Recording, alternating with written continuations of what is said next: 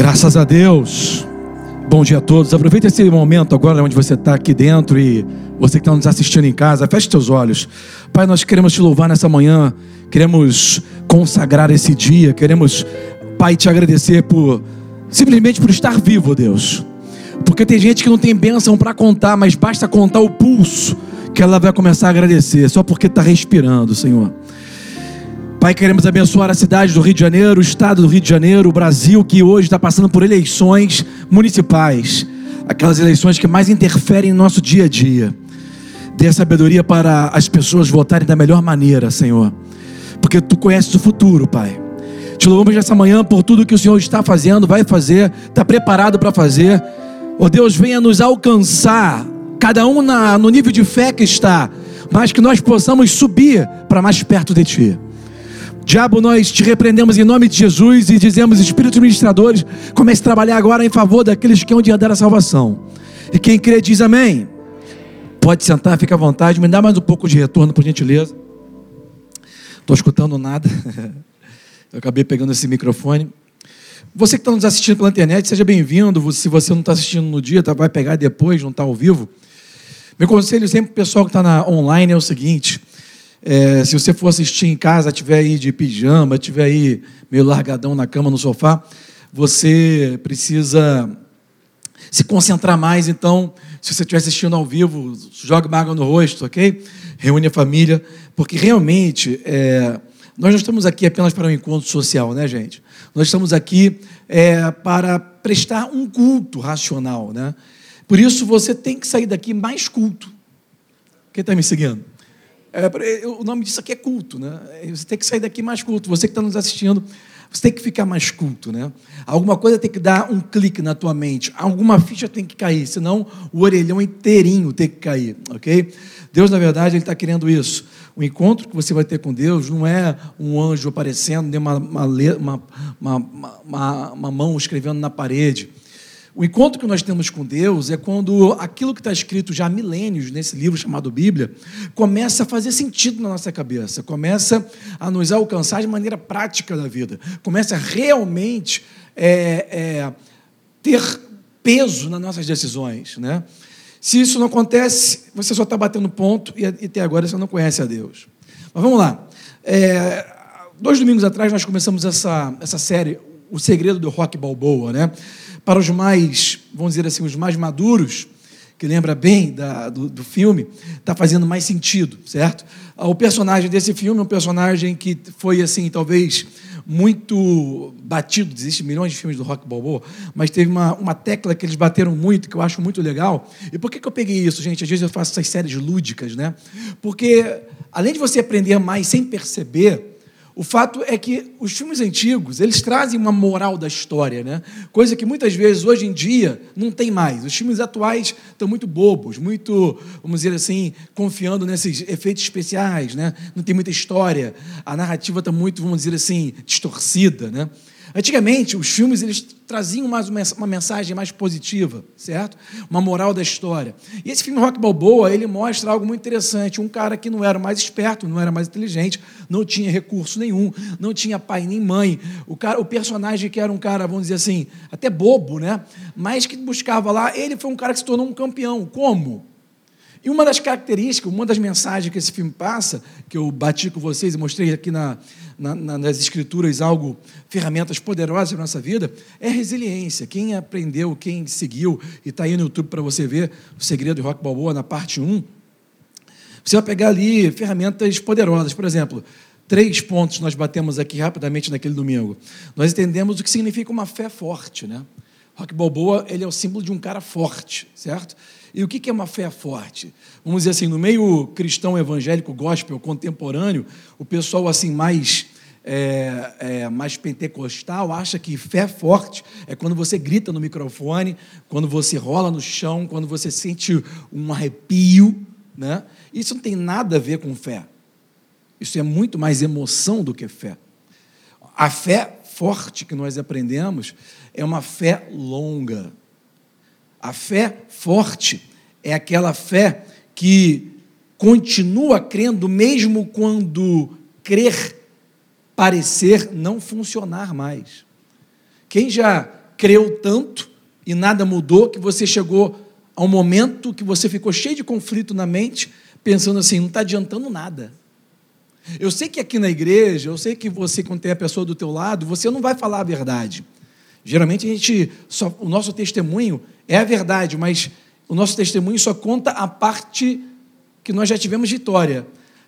Tem muito testemunho que você não contou ainda para ninguém, porque ainda não é um testemunho, só é teste. Você ainda está no teste, não é testemunho. Quem está me seguindo? Então tem muita coisa que a gente não fala, né? mas tem conflitos mentais.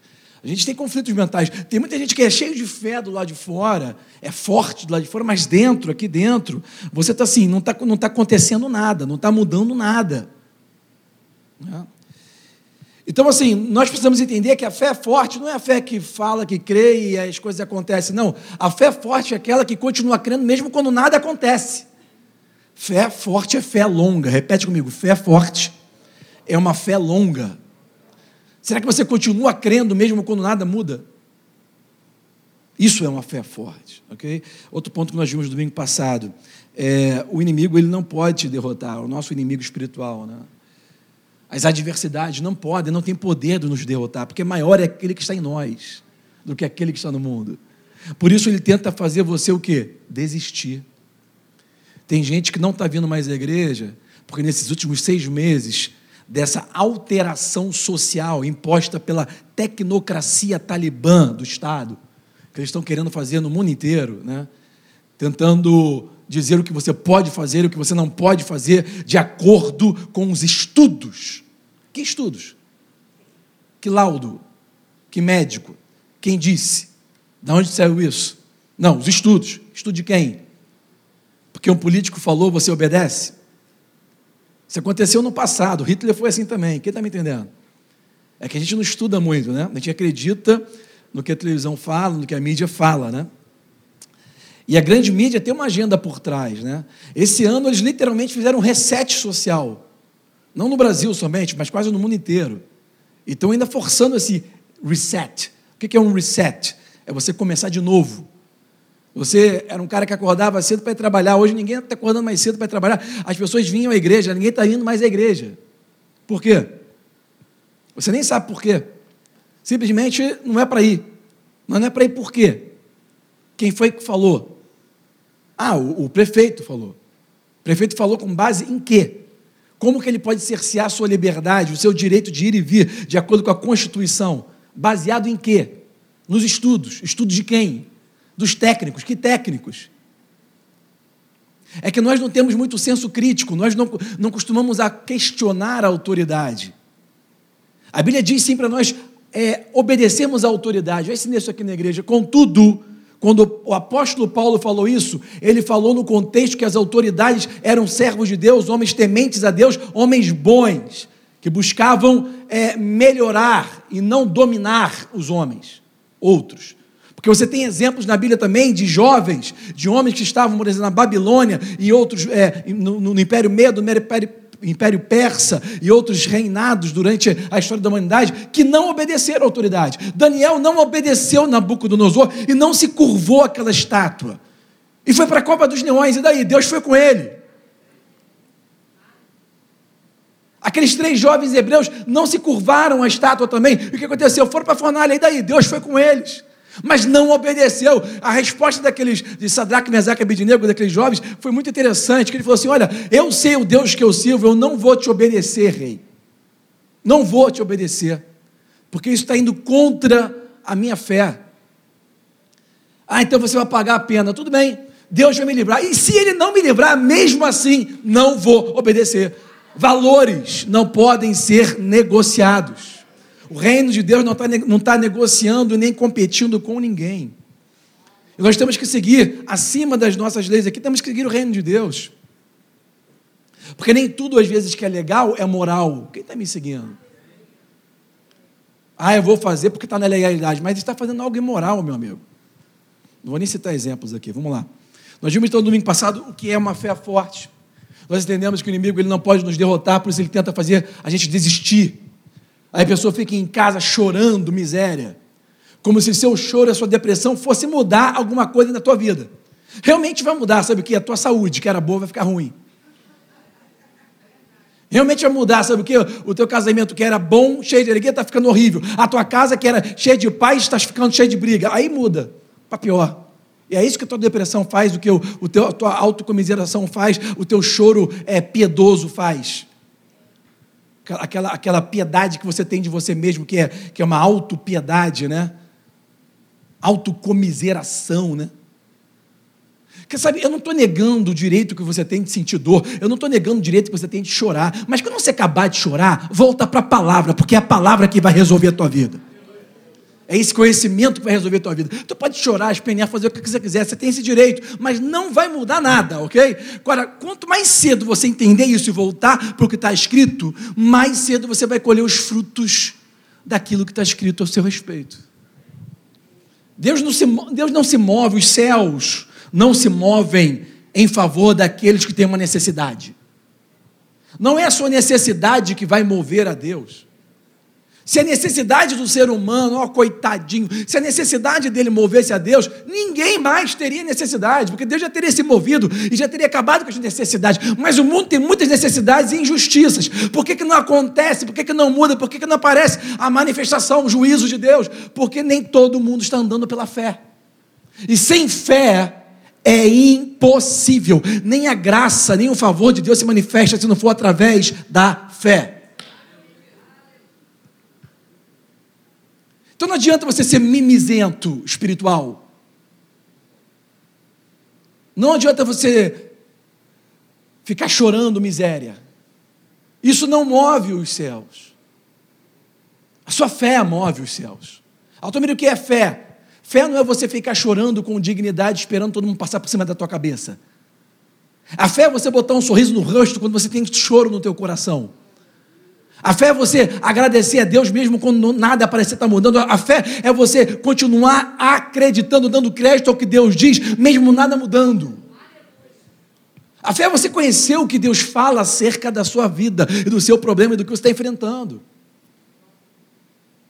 A fé não é uma coisa aleatória. Senão isso é apenas positivismo. A fé é positiva, mas ela tem uma base para crer. Então, estou só mostrando para você o que eu falei domingo passado, não sei nem o que eu vou falar agora, vou falar só uma coisinha bem rapidinho, porque hoje é dia de eleição, tem muita gente que não votou ainda, tem muita gente que não quer votar, não está nem aí para votar, na verdade é essa. Mas é, a gente tem que entender que isso não é apenas um dever, é um direito também. No Brasil é um dever porque é obrigado. Mas mesmo que eu não fosse, eu votaria porque é meu direito. E sabe, a gente não liga muito porque, porque acontece municipalmente, está mais ligado ao que acontece lá nos Estados Unidos ou no, no, na presidência. Por quê? Porque a gente não entende direito como é que é o jogo da chamada democracia no Brasil, que não existe. E o jogo da chamada democracia no Brasil, eu falo que não existe porque ninguém aqui pode se candidatar. Se alguém aqui pudesse se candidatar por vontade própria, independente de partido, seria uma democracia, ok? Mas nós, nós só podemos votar em candidatos dos partidos políticos. Então só tem aqueles números de candidato, A, B, C, D. Isso não é democracia. Por que isso tem só três ou quatro é, opções? Por que eu não posso votar em você se eu quiser? Né? Isso seria democracia. Mas não, é, é, o que a gente chama de democracia aqui são os caciques do, dos partidos políticos, que são muitas vezes verdadeiras organizações criminosas, que só estão aí para roubar porque tem plano de poder e não plano de governo. Eles nunca pensaram em governar o Brasil, mas tomaram o poder do Brasil. É por isso que os partidos políticos existem. Partido político não tem mais ideologia, só tem fome de poder para roubar o dinheiro público e para tentar dominar as pessoas. Infelizmente, não só no Brasil, mas quase no mundo inteiro. Por isso que eu falo que não tem democracia, mas se eu não souber e não entender pelo menos como agir nesse jogo do poder no Brasil, mesmo que você não queira saber disso, não queira votar, você está incluído nas consequências. Todos nós aqui estamos incluídos nas consequências do que vai acontecer se vai ser o mesmo prefeito reeleito ou, outro homem vai sentar na cadeira do prefeito, isso vai interferir diretamente na nossa vida. Se entra um prefeito aí agora que quando virar a eleição já chega assim, lockdown amanhã, vai interferir na tua vida sim ou não? Se chegar outro, não, chegar esse prefeito que está aí e falar assim, não, não tem mais lockdown, vai voltar à vida normal, vai interferir na tua vida sim ou não? Entendeu a importância de votar? Então não vote nesses caras que são é, é, terroristas, ditadores dessa, dessa ideologia de técnicos, estudos, tentando forçar vacinas e, e tentando dizer o que você tem que fazer. Cara, a gente vive na democracia. O que você vai me falar que eu tenho que fazer? Né? Nós estamos vendo já o cúmulo de chegar ao ponto do governador de São Paulo, por exemplo, aqui do lado, que é obrigar todo mundo a tomar uma vacina, que semana passada o voluntário que foi fazer o teste morreu. Ah, foi suicidou. Suicidou nada. Está provado que teve problema psicológico por causa da vacina. Então, sem nós percebermos, os governos estão tentando fazer com que nós, que pagamos nossos impostos, somos contribuintes, trabalhamos, que somos é, pessoas que arrecadamos impostos, que somos é, pais de família, que somos é, que temos responsabilidade, que buscamos a Deus, que estamos aí é, sempre buscando o melhor para o Brasil, está tentando fazer com que a gente fique confinado, igual um rebanho, fazendo o que eles querem, e ninguém está percebendo. Aí todo mundo aceita o que o político fala. Aí você vai no shopping ou vem na igreja, é obrigado a usar máscara, é obrigado a fazer isso, obrigado a fazer aquilo. Por quê? Eu falei domingo passado isso. Aí você vai no shopping, você tem que passar, porque negócio de ficar medindo, aí você não sabe nem se está funcionando, mas todo mundo fica aquela, aquela politicamente correto, né? Aí tu entra com a máscara, mas quando tu chega no restaurante, tu tira a máscara. Porque eu mostrei domingo passado. Então o vírus só fica nessa altura, o vírus não desce para essa altura. Porque você está sentado na cadeira, o vírus não pega. Mas você está em pé, o vírus pega, é isso? Ah, não, você vai na festa na casa de alguém, vai na confraternização na casa de alguém, ninguém está usando máscara. Mas na igreja tem que usar máscara. Eu passei ontem lá no, no shopping, uns dias atrás, com a Rebeca, a gente foi comer um negócio. Entrei lá, estava lá, tinha um, um, um bar, restaurante, bem grande de um pagodeiro aí conhecido aqui no Rio de Janeiro, o bar é dele. Tem até uma, uma lá na entrada do bar lá tem até uma, um altar assim da, do santo dele, da rimacumba dele. E fica todo mundo lá fazendo pagode. Aí eu até filmei, botei nos stories do meu Instagram, se você não me, não me segue ainda, segue lá, arroba Altomiro, é o único Altomiro do Instagram na face da terra. Porque meu pai também entrou, mas ele não sabe ligar, ele só liga uma vez por ano, ele quase não entra lá. Aí você vê lá, naquele bar, restaurante, cheio de gente, aglomeração total, ninguém com máscara, todo mundo bebendo, e ali pode, porque já entrou no restaurante. Se entrou no restaurante, tudo bem. Então faz o seguinte: tira essas cadeiras aqui, vamos botar as mesas aqui. E eu fico pregando aqui sem problema nenhum. Fica todo mundo sem máscara, tudo bem? Porque restaurante pode, mas igreja não pode? Qual é a diferença? Ah, o técnico falou. O te... Que técnico? Os estudos, que estudos? Por que, que pega aqui, não pega ali? Por que, que todo mundo que estava em casa preso, no mundo inteiro, pegou? E muita gente estava na rua trabalhando, não pegou. Porque o motoboy continua te entregando a comida em casa, porque ele nunca pega. Como que é isso? Como é que o pessoal de rua, porque tem muita gente que mora na rua, sim ou não? Até no começo da pandemia eu ouvi dizer que a Dilma tinha dito que todo mundo que mora na rua é para ficar em casa.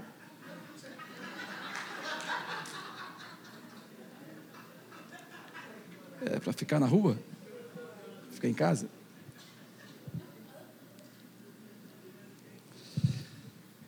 Realmente a gente está vivendo tempos sombrios, né? O pior de tudo, gente, é que eu estou vendo que as pessoas não estão pensando. Colégio não adianta, mundo acadêmico não adianta, está completamente distorcido. Comentar, no Brasil principalmente, né? No Brasil, todos aqui, jovens, todos nós que passamos pelo Brasil nas últimas, nas últimas décadas de colégio, de faculdade, nós estamos à mercê do Paulo Freirearismo, que é a mentalidade do Paulo Freire de, de ensinar, mentalidade esquerdista. Por isso que os jovens foram idiotizados, zumbilizados, estão igual zumbi, e não pensa. Algumas décadas atrás era diferente. O jovem pensava mais, questionava mais. Então a gente está vivendo momentos que, se a gente começa a olhar para a Bíblia, a gente tem resposta. Mas que são momentos que estão assim, interferindo com a nossa liberdade. E se a gente continuar aceitando isso, vai chegar ao ponto que ele vai falar assim: olha, não pode mais cultuar nada a Deus, porque se você for cultuar a Deus aí, isso vai dar causar algum problema, algum distúrbio emocional aí. Os técnicos têm os estudos. Então vamos acabar com esse negócio. Eu falei na Bolívia, na Bolívia está proibido agora evangelizar. Aqui do lado. Até onde você está tolerando viver com cerceamento imoral de governos que querem cumprir as suas próprias agendas com planos de poder? É o que nós estamos vendo hoje na sociedade, né? não só no Brasil, os Estados Unidos está tá, tá tendo hoje talvez a maior guerra civil fria do mundo.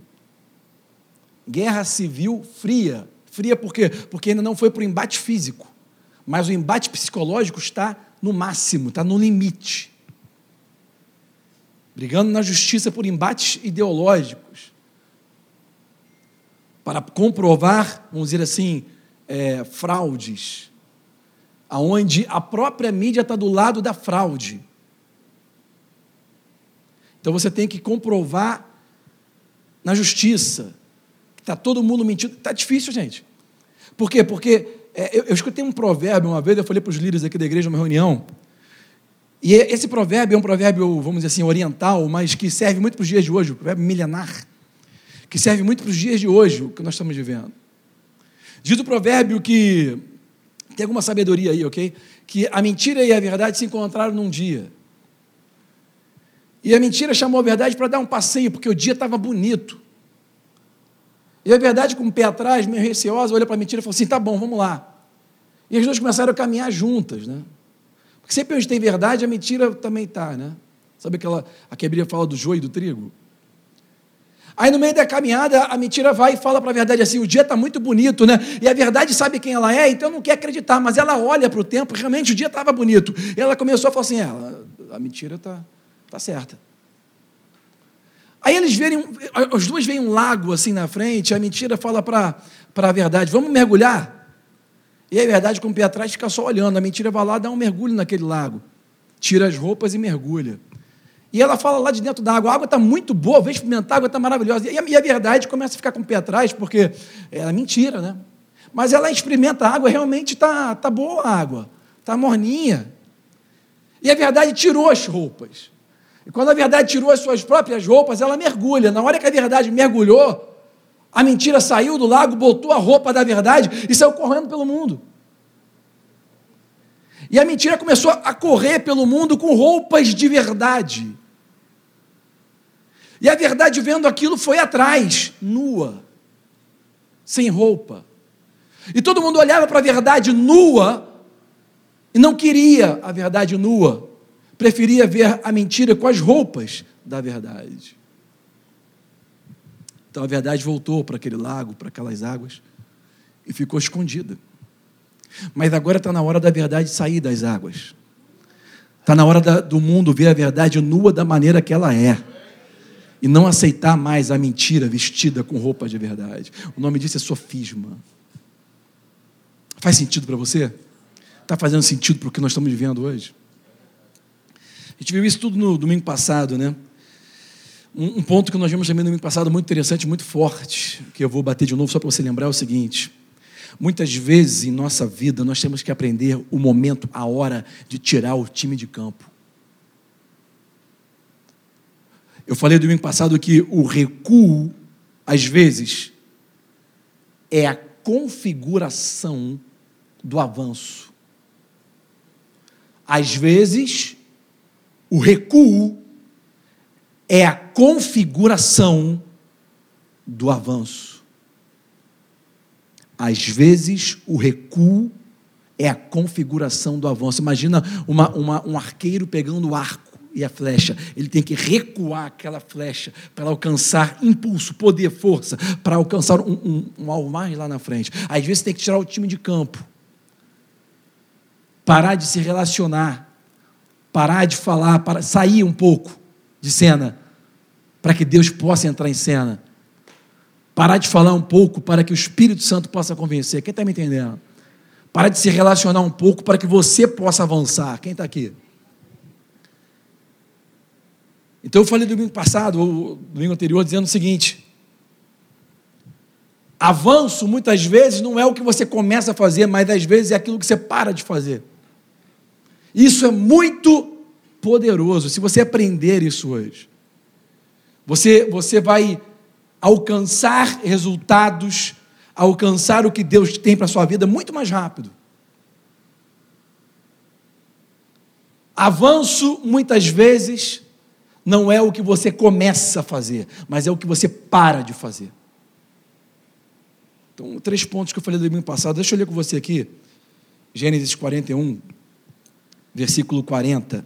Não, versículo 46, perdão. Gênesis 41, versículo 46. Lá no começo,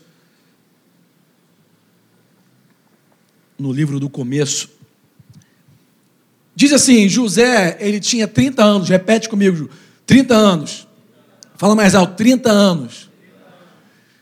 José tinha 30 anos de idade quando começou a servir ao Faraó, rei do Egito. José tinha 30 anos de idade quando começou a servir Faraó.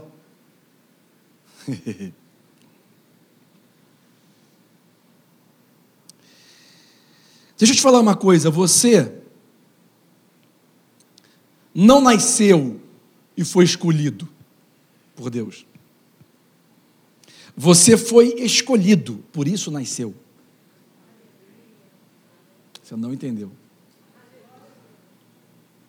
Sabe aquela história gospel que nós temos aí nos, nos púlpitos das igrejas, dizendo assim: Deus te escolheu, você hoje foi escolhido. Não, não, não, não. Você não nasceu, não está no mundo e foi escolhido. Você foi escolhido, por isso nasceu.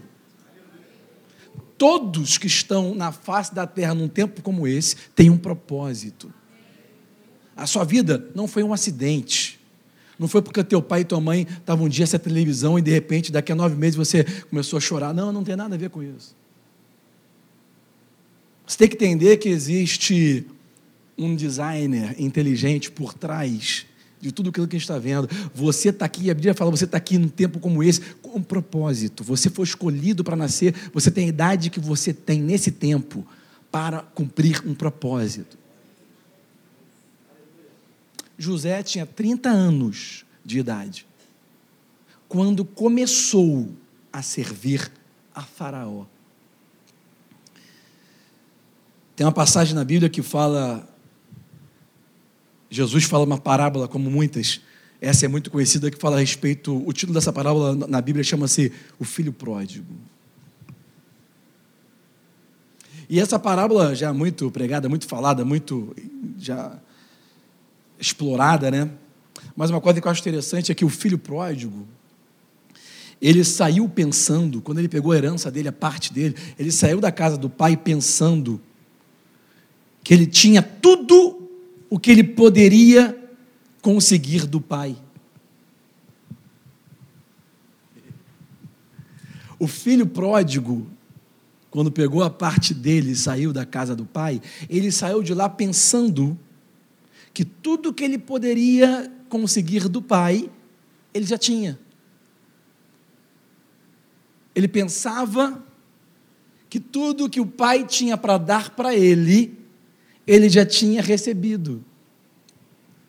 Mas a gente continua lendo essa passagem, essa parábola, né? E a gente vê que quando ele voltou para a casa do pai, ele descobriu que o pai tinha muito mais para cobrir aquela temporada de tolice na vida dele. Às vezes a gente pensa que já recebeu tudo. Não. Tem muita tolice que tu está fazendo, que ainda tem coisas que Deus tem preparada para você, que vai cobrir essa tua fase idiotizada, tola que você está vivendo. Ou a fase de péssimas escolhas que você tomou. Em outras palavras, aquela parábola nos diz que o Pai tem muito mais do que aquilo que você pensa que Ele já te deu. Quem está comigo aqui? Deixa eu ler com você lá Abacuque, no capítulo 2, versículo 2 e 3. Tem muitas pessoas que não sabem nem que existia essa, esse livro de Abacuque na, na Bíblia, né? Abacuque é um livro lá do Velho Testamento, foi um dos profetas menores. E está escrito assim, é lá em Abacuque capítulo 2, versículo 2 também. A gente vai ler o 2 e o 3. É, em inglês, né? Rabaca, Rabaca, eles chamam de Rabaca, e alguns mais teólogos em inglês chamam Habacuc.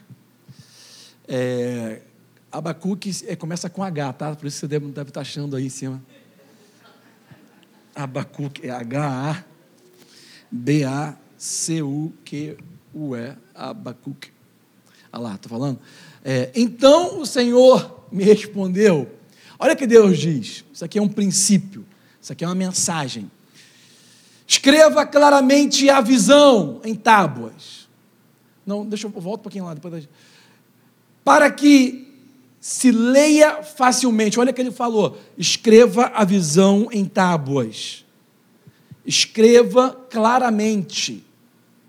Algumas traduções elas completam dizendo assim: para aqueles que passam rápido, deve estar no próximo versículo, possa ler com facilidade, porque na nossa vida nós estamos cada vez mais vivendo momentos, vamos assim, de correria, né? onde tudo está conectado, onde tudo é rápido. É a geração fast food, né? Existe uma geração espiritual na igreja hoje que é a geração fast food, é a geração McDonald's espiritual.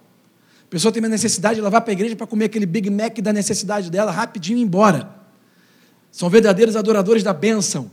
Não são mais adoradores do, do abençoador. Trocaram abenço, a benção pelo abençoador, o abençoador pela benção, vamos dizer assim. Aí ele falou assim: escreve claramente, pois a visão aguarda um tempo designado. Se você aprender só essa frase, para mim já está bom. Porque a visão está aguardando um tempo designado. A visão, ela aguarda. a visão profética, a visão que você tem do futuro, algo que Deus colocou no teu coração, algo que Deus tem para você, futuro preferido de Deus para a sua vida, aquilo que você nasceu para se tornar, para ser. Ela está aguardando, a visão ela aguarda. Não é você que aguarda, é a visão que aguarda. Está aguardando o quê? Um tempo designado. Ela fala do fim. ela não falhará. O que está escrito ali depois? Fala mais alto. Fala em casa. Ainda que demore. Ei, você que é cristão, nos dias de hoje, geração fast food gospel, a Bíblia diz: ainda que demore, porque o restaurante da visão de Deus não é fast food. Não é fast food. É um restaurante à la carte. A comida é boa, por isso demora a ser feita. A comida final, o que você anseia, precisa tempo para ser preparado. José tinha 30 anos de idade quando começou, quando começou a servir, a visão certamente virá e não se atrasará. Não é porque está demorando que está atrasado. Beleza. Deus naquela parábola do, do filho pródigo, deixa claro para a gente que ele vê a nossa vida, já considerando as nossas imperfeições. Os momentos de tolice que você vai pisar na bola, que você vai até se afastar. Ele deixa reservado para quando você decidir voltar algo muito maior. Não que ele não tenha te dado o que você pediu, mas Ele tem muito mais para dar, para oferecer, para te mostrar.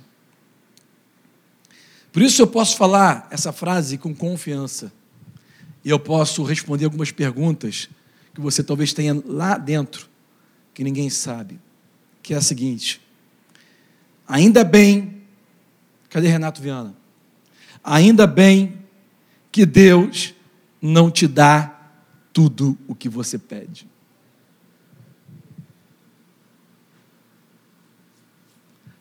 Ainda bem que Deus não te dá tudo o que você pede. Fala, não entendi. Aquele filho pródigo chegou para o pai e falou: Me dá toda a minha parte, tudo que me pertence. Mas quando ele voltou, ele viu que o pai tinha muito mais. Ainda bem que Deus não te dá tudo o que você pede. Quem está aqui comigo? Nessa passagem que nós lemos lá em, em Gênesis, José tinha 30 anos de idade quando começou a servir a Faraó, rei do Egito.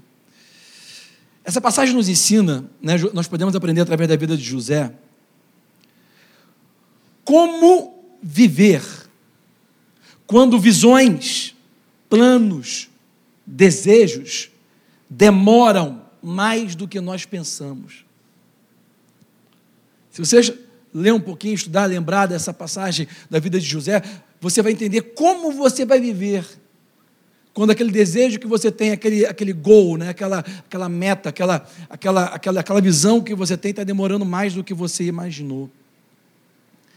E o que a Bíblia está nos ensinando nessas, nessa passagem da vida de José?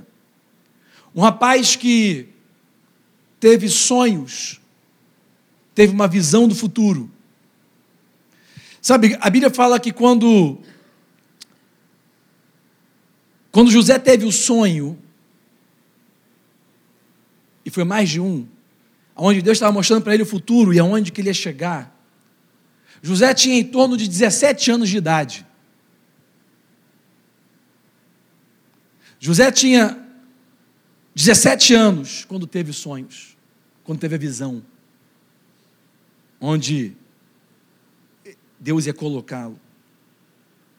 Mas como nós lemos nessa passagem de Gênesis 41, nós, nós entendemos que José só chegou lá com 30. Ele teve a visão com 17. Mas ele só começou a servir a rei de Faraó, ele só sentou naquela cadeira com 30. Teve um espaço aí de 13 anos para que a visão acontecesse. Esse espaço de 13 anos foi necessário para José ter a interpretação certa do sonho. Escuta isso. Ele teve a visão com 17, mas ele não entendeu até chegar a 30. Vou terminar agora, escuta isso. Às vezes você pode ter a visão do futuro, e não entender para que, que serve aquilo, até você começar a chegar lá. Foram 13 anos necessários, repete comigo, necessário.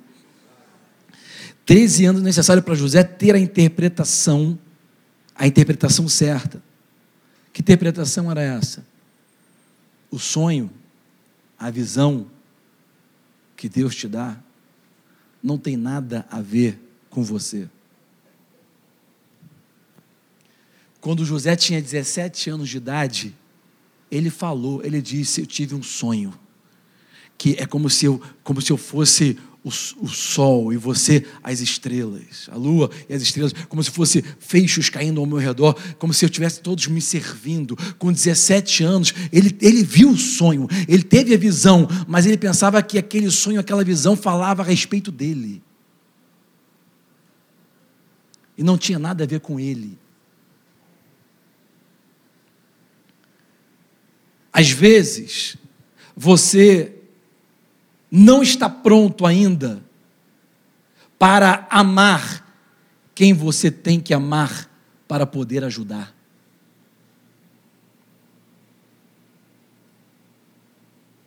Era muita competição. Os, irmãos de José não gostavam dele porque ele era filhinho de papai, filhinho da velhice. O pai dele, Jacó, teve muitos filhos, né? E porque ele era mais novinho, ele irmão dele, os outros ficavam com, vamos dizer assim, uma certa inveja dele. E o cara ainda chega falando um monte de sonho, que Deus falou que ele ia ser maior do que os outros. Deu ruim. Jogaram ele num buraco, venderam, venderam ele como escravo. Às vezes a gente fala demais, né? Primeiro que a gente fala demais porque a gente pensa que o sonho que Deus está colocando no nosso coração é algo para o nosso benefício. E não é.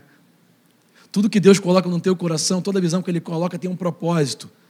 E por mais que você vá usufruir disso, você não é o propósito final. Tem um propósito coletivo. José não estava pronto para amar que ele tinha que amar para ajudar ainda. Ele tinha que amar os irmãos dele, aqueles mesmos irmãos que venderam ele como escravo, que queriam matá-lo, para poder ajudá-lo. Só que ele só foi entender isso quando ele tinha lá para 30 anos de idade. Quem está aqui comigo? Então, só porque está demorando, a gente pensa que Deus está atrasado ou que aquilo não vai acontecer, mas o que está demorando na nossa vida é o tempo necessário para nós termos a visão certa, ou a interpretação certa, perdão, da visão que Deus nos deu. Tem momentos que haverão pessoas que vão continuar no teu coração, mas não podem continuar na tua vida. Até chegar o tempo que você vai conseguir e vai poder ajudá-las.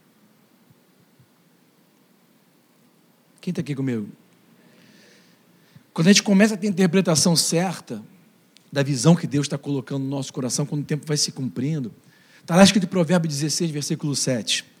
Salomão colocou assim: ó, sendo os caminhos do homem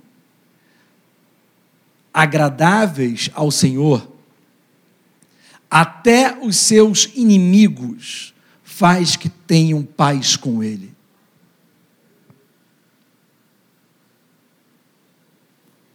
Nesse caso, no caso de José, os inimigos de José eram próprios irmãos que tinham vendido ele como escravo. E houve muita paz depois que aqueles 13 anos passaram. Quem está comigo aqui? Tem três pontos muito poderosos aqui. Eu vou eu vou falar para vocês porque vai ficar gravado no YouTube. E você vai poder ver depois. Três coisas que nós temos que entender. Número um, o atraso serve para o nosso desenvolvimento. Coisas que estão atrasadas na sua vida, ou aparentemente atrasadas, está servindo um propósito: te desenvolver. Para que você tenha a interpretação da visão, do objetivo. Dois, ponto muito importante que nós aprendemos nesse tempo, vamos dizer assim, esses 13 anos necessários para que José pudesse ter a interpretação correta. O que, é que aconteceu nesse, nesse, nesse tempo de preparação, de desenvolvimento? Repete comigo essa palavrazinha, que a gente quase não vê ela por aí. Repete comigo assim: ética. Fala comigo, caráter a ética ela foi desenvolvida. Caráter de José foi desenvolvido. Com 17 anos ele não estava pronto. Preste atenção nisso. Tem uma passagem na Bíblia que fala a respeito da mulher de Potifar. Quem foi Potifar? Foi o, o, o, o dono, o patrão de José no Egito. Antes dele ser elevado, antes dele ficar diretamente com faraó, ele trabalhava na casa de um egípcio que era um homem, vamos dizer assim, importante naquela época. E ele, por ser uma pessoa aplicada, por ser um jovem que se esforçava, que buscava sempre melhorar e, e apresentar um bom serviço, ele foi elevado na casa de Potifar, a ponto de Potifar colocá-lo sobre toda a tua casa, a casa dele, administrando todas as coisas. Ele tinha, ele tinha chave mestra, ele abria todas as portas da casa e em qualquer lugar e, e administrava tudo. A Bíblia fala que a mulher do patrão dele deu em cima dele. E durante três vezes ele correu daquela mulher.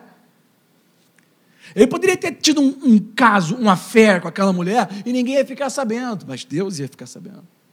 E o caráter dele, a ética não, deve, não, não teria sido desenvolvida. Então entenda uma coisa: naquele tempo ele passou por tudo isso. E José, ele correu da mulher de Potifar. Porque tem situações na sua vida que você não pode tentar subir o ringue para brigar. Você tem que correr, sair fora. E aquilo desenvolveu a ética na vida dele. Por quê? Porque tem coisas que você não corre quando você é imaturo. Por que, que José amadureceu? Porque ele correu. Tem coisas que você não corre quando você é imaturo. Quando você cai de novo naquela, naquela, naquela armadilha, é um sinal de maturidade. Imaturidade. Você vive caindo na mesma, na mesma armadilha, você está demonstrando que você é um imaturo, infantil. José correu. Porque tem coisas que você não corre quando você é imaturo. E aquilo era um sinal de que ele estava amadurecendo. Quem está comigo? E último ponto, eu falei três, né? Então, um, o atraso serve para o nosso desenvolvimento. Dois, a ética é desenvolvida. Porque tem coisa que você não corre quando você é imaturo. E três, a diferença, eu quero te mostrar isso uma passagem que veio antes na Bíblia de Saul e Davi. Você conhece muito bem Saul, que era o primeiro rei de Israel, e Davi, que, que o sucedeu, ok? Já quero chamar o pessoal do louvor, pode subir aqui. É, a diferença entre Saul e Davi, nós vemos na Bíblia que Saul e Davi foram dois personagens que foram escolhidos por Deus, mas um respondeu com arrogância, que foi o Saul. O outro respondeu assim: Cria em mim, Senhor, um coração obediente. Ou seja, a diferença entre os dois foi o sincero arrependimento. Saul fingia que se arrependia, mas ele era arrogante. E Davi, ele se voltava para Deus dizendo: Cria em mim um coração novo, uma um coração que obedece. Essa sua postura diante de Deus, você chegar diante de Deus, não, não, já sei, não, não, não, Deus já falou comigo, ou, ou você chegar assim, Pai, cria em mim um coração que eu te Sabe, esse momento de real arrependimento, quando ninguém está vendo, você e ele, é isso que vai fazer toda a diferença na tua vida. Fica de pé onde você está. Eu vou terminar rapidamente, até porque eu estou vendo que o pessoal está muito agoniado, outros estão muito descansados, com sono, cansados. Né? Nós temos várias atribuições no dia de hoje, né? Tem votação, você tem que almoçar, depois tem que dormir, é muita coisa para fazer no domingo. Então vamos lá, vamos terminar. Você que está em casa também. Deixa eu dar é, alguns avisos, eu vou fazer uma oração para vocês. Nós vamos fazer um momento também aqui de, de bênção, ok? De abençoamento que você vai receber aí participar. Somente dois avisos.